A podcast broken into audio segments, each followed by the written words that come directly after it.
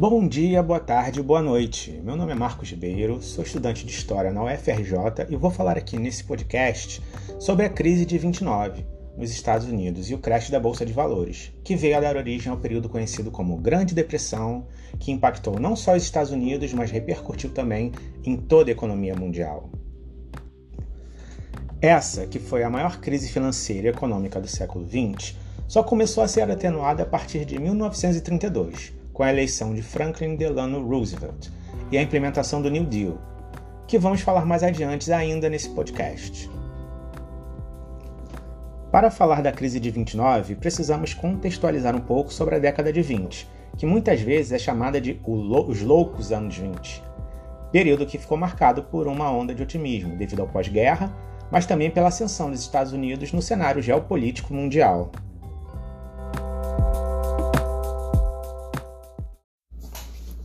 Com o final da Primeira Guerra Mundial, num contexto em que os países europeus estiveram seu território e suas economias devastados, os Estados Unidos se destacaram como a principal economia do mundo, tendo um papel central nas relações globais entre os países.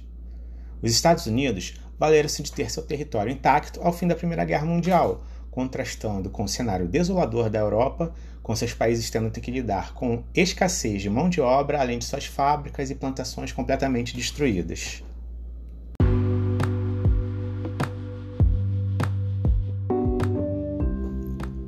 Foi um período de crescimento econômico, enriquecimento, crescimento da produção industrial, aumento do consumo e do poder de compra dos trabalhadores assalariados.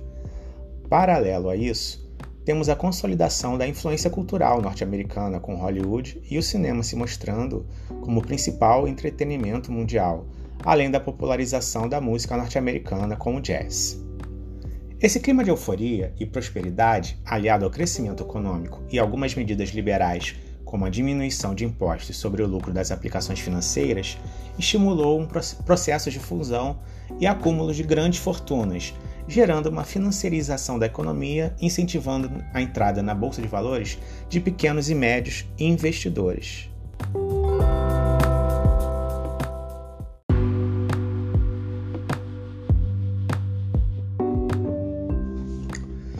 Existia uma expectativa de que o valor das ações continuaria crescendo infinitamente, e esse mercado era estimulado principalmente pela expansão do crédito barato. Isso gerou um aumento de investidores que, aliado a uma falta de regulação financeira, permitiu o surgimento de formas pouco convencionais de investimento. Um exemplo seria a operação a termo, que era quando a própria corretora emprestava dinheiro para o cliente investir na bolsa de valores. Além desses incentivos, houve também a criação de holdings no mercado de ações, quando empresas detentoras de ações de outras empresas, aproveitando-se dessa falta de regulamentação, ofereciam as suas ações no mercado, gerando assim um efeito multiplicador. Através de investimentos, houve também um aumento da produção industrial, o que geraria, já em meados da década de 20, um excedente de produção por falta de mercado consumidor, uma vez que a Europa, já recuperada financeiramente, diminuiu as importações e o mercado interno não conseguiu absorver esse excedente de produção. O presidente Herbert Hoover, do Partido Republicano, em sua campanha vitoriosa em 1928, defendia que esse modelo econômico, baseado na falta de regulamentação e na não intervenção do Estado na economia, estava intrinsecamente ligado aos princípios liberais de fundação dos Estados Unidos e cunhou essa forma de livre comércio e livre iniciativa como parte do sistema americano, nas palavras dele, um áspero individualismo. Tudo caminhava artificialmente bem até o final de outubro de 1929, quando acontece o crash da Bolsa de Nova York. Quando os investidores se deram conta que o dinheiro investido não tinha uma base sólida e aconteceu uma corrida para a venda dessas ações, a fim de diminuírem suas perdas. Com esse volume de transações, o valor das ações despenca e há uma quebradeira geral.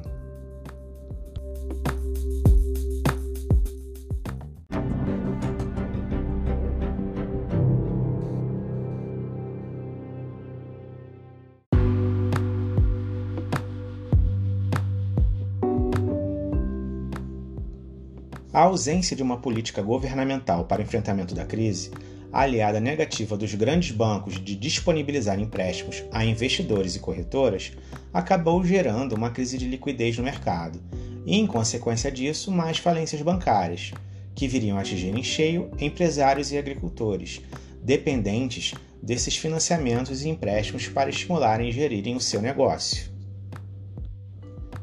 Esse processo vai gerar uma recessão tão grande que ficou conhecido como a Grande Depressão.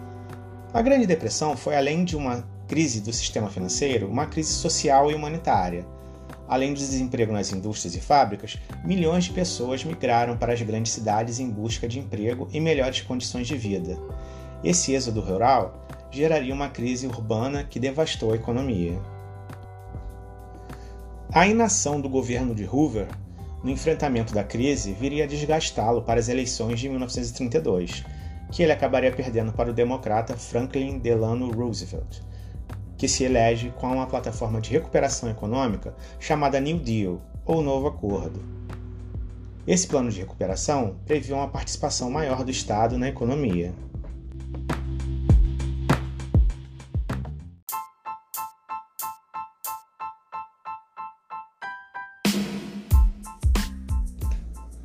Ao assumir a presidência em 1933, as medidas executadas por Roosevelt ficaram conhecidas como o Plano dos Três R's, que visavam recuperar e reparar a economia.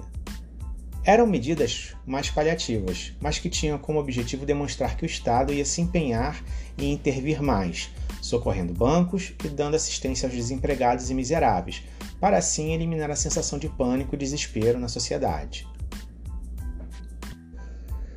O terceiro R do plano de Roosevelt era o de reformar o capitalismo norte-americano. Apesar de sofrer resistência do Partido Republicano e da própria Suprema Corte, Roosevelt se aproveitou do descrédito dos ideais liberais, como livre comércio e a intervenção estatal, que culminaram na Grande Depressão, para conseguir implementar o seu plano. O intuito de Roosevelt era consolidar a ideia de que só através da intervenção no governo federal seria possível pensar e implementar medidas que regulassem o capitalismo norte-americano, de forma que ele funcionasse e fosse benéfico para toda a população.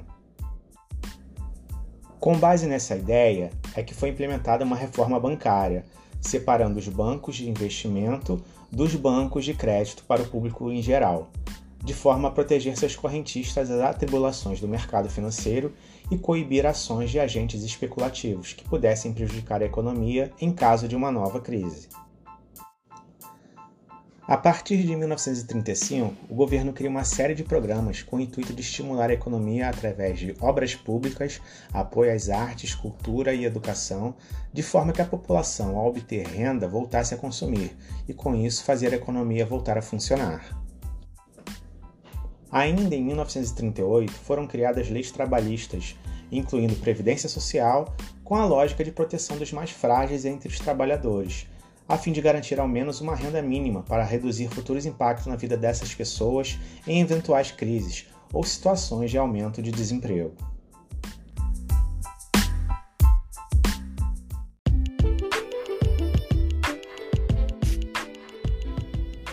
Essas medidas contribuíram para a criação de empregos, aumento do consumo e, por fim, o reaquecimento da economia norte-americana. Bem, é isso. Chegamos ao fim desse podcast. Espero que tenham gostado. Um grande abraço e valeu!